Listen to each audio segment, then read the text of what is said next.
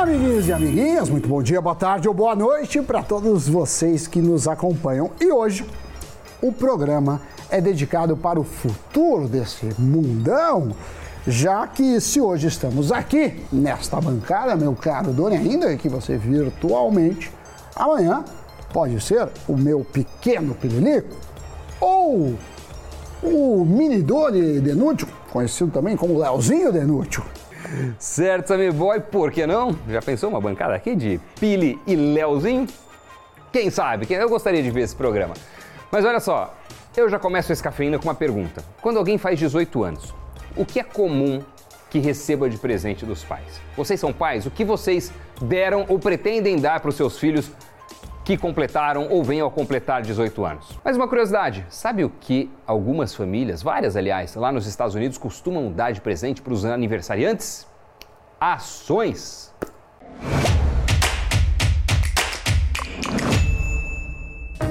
É isso mesmo, Doni. Pode parecer estranho para gente aqui, mas a verdade é que para eles é algo natural. E isso é um exemplo simples que mostra a diferença entre a educação financeira oferecida e praticada por jovens brasileiros e norte-americanos. Mas esse cenário, Doni, pode estar mudando. O número de crianças e adolescentes no mercado financeiro quase triplicou nos últimos dois anos. Segundo dados da B3, em março de 2020, a Bolsa Brasileira contava com 11 mil investidores com menos de 18 anos. Hoje esse número saltou 181% para mais de 30 mil pessoas. Essa alta é um reflexo do aumento de conteúdo sobre finanças e investimentos na internet. Para a analista de investimentos Bruna Amalcabúrio, esses números mostram que estamos evoluindo em nossa educação financeira.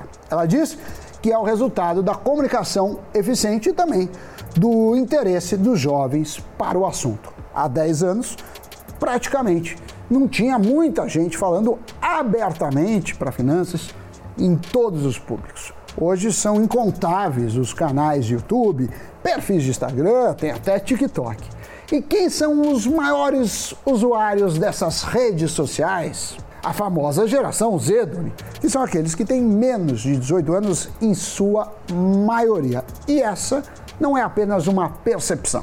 Um levantamento feito por uma plataforma de gerenciamento de mídias sociais no Brasil mostrou que o setor de finanças teve o melhor engajamento no Instagram em 2020. Foi uma alta de 35% no ano todo. E esse aumento continua. Segundo uma pesquisa da Ambima, os influenciadores de finanças e investimentos conseguiram quase 92 milhões de novos seguidores em 2021. O número representa um crescimento de 23% na comparação com a pesquisa do ano anterior. São 36 seguidores a mais por minuto. Essa é uma ótima notícia, mas começar a investir pode gerar várias dúvidas para iniciantes em qualquer idade. E como qualquer investidor, o jovem deve entender o que está fazendo. Se o ativo escolhido é de renda fixa, de variável, quais são os riscos, há risco de prejuízo, ou se tem prazo de vencimento, enfim, é preciso entender as principais características e ficar de olho nelas na hora de investir. Só que esse perfil mais jovem tem um plus que eu e Samidana não temos: o tempo. E isso é uma coisa que não melhora. Tende a ficar maior essa, essa vantagem. Pois é. Ele, o tempo, é a principal potência para alavancar ganhos sendo essa a grande vantagem dos investidores com menos de 18 anos. E mesmo que os mais jovens tenham algum prejuízo pelo caminho, o prazo para recuperar é muito extenso, é muito grande.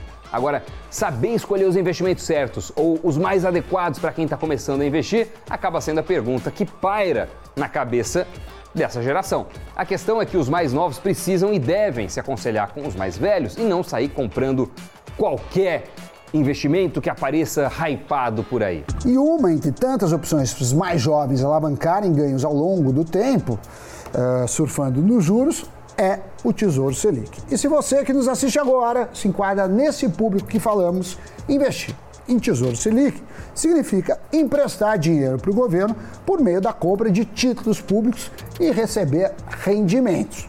No caso do Tesouro Selic, Doni, você está recebendo justamente a taxa Selic. Agora, claro que todo investimento tem risco, mas isso não significa que os riscos sejam iguais. O menor risco conhecido dentro de um país é o risco soberano, que está presente quando emprestamos dinheiro justamente para o governo. É isso que acontece ao comprar títulos do Tesouro Selic, o que faz dele um investimento de baixo risco e que passa mais segurança para quem está começando a investir. Além disso, a rentabilidade do Tesouro Selic segue a taxa básica de juros da economia, a Selic, que subiu bastante. E esse é um dos motivos que trouxe vários investidores para a renda fixa. Na prática, significa que é mais fácil prever qual será o seu rendimento ao final do prazo da aplicação, além do risco de perder dinheiro ser muito baixo diferentemente de quem está investindo em ações, onde a variação, a volatilidade é muito maior. Os CDBs, né, os certificados de depósitos bancários, também são uma opção para os mais novos.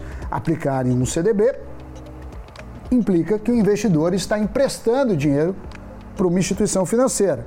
Eles costumam ser uma boa opção é, para quem está começando por aliar rentabilidade e segurança. O risco envolvido em aplicações em CDB é o risco de crédito, ou seja, a possibilidade da instituição que te deve não pagar, dar calote. Acontece que existe o FGC, que é o Fundo Garantidor de Crédito.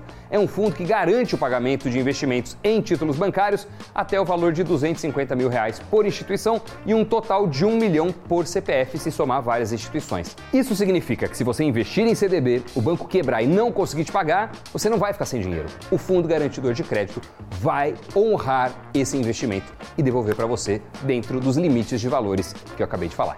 Outro investimento indicado para quem está começando é o ETF, ou melhor, os ETFs, os fundos de índice. Temos muitas opções na Bolsa Brasileira. Claro que não tanto quanto no mercado americano, mas mesmo assim temos. O ETF é um fundo de investimento que é composto ou tem por objetivo replicar um índice. Se você não sabe o que é um índice, o mais famoso da bolsa é o Ibovespa, que é composto pelas ações mais negociadas da bolsa mas tem índices apenas com ações de tecnologia ou de criptomoedas, tem com empresas sustentáveis, é, empresas que têm mulheres na liderança e por aí vai. Estou falando, nesse caso, de investimentos temáticos que, inclusive, mostram como dá para investir com um propósito além do lucro. Tem também os BDRs de ETFs. Eles são uma forma de investir no mercado internacional direto do Brasil sem precisar abrir conta em uma corretora internacional. Eles replicam um índice listado lá no exterior. E o bom é que essa acaba sendo uma forma de ter exposição ao dólar e também a companhias muito conhecidas como Apple, Coca-Cola, McDonald's, Microsoft, entre várias outras. E para finalizar, temos os fundos de investimentos em renda fixa. Aqui não tem a preocupação de ter que ficar escolhendo é, qual ou quais os títulos é, que é, você vai investir, né? Se é Tesouro, se é CDB, LCA, por aí vai. Nesse caso, esta função é feita por um profissional. É isso que fazem os gestores dos fundos. Eles buscam uma rentabilidade sem perder de vista a segurança do patrimônio dos investidores.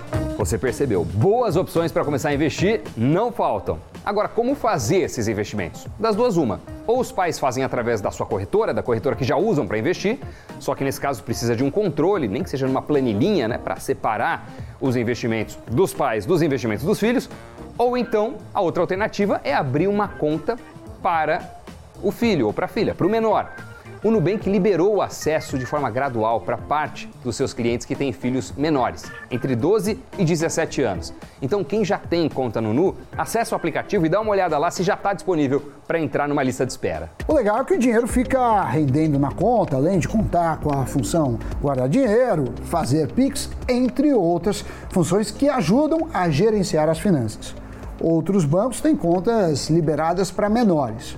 Cada um oferece um tipo de serviço, mas nenhum deles dá acesso a cartão de crédito, já que menores não podem ter, a não ser que sejam emancipados. Agora, por mais que ainda sejam poucas as opções de bancos que oferecem esse tipo de serviço aqui no Brasil, já é um avanço, dado que anos antes nada era pensado para o público mais jovem. E um spoiler para você que está se perguntando agora: como faz com a declaração do imposto de renda? Será que eu tenho que declarar os investimentos do menor separado ou não? Quando for a época de declarar o imposto de renda, faremos um cafeína apenas sobre declaração de investimentos dos filhos. Certo, Doni? Certíssimo, Samidana. E agora vamos girar as notícias. Olha só.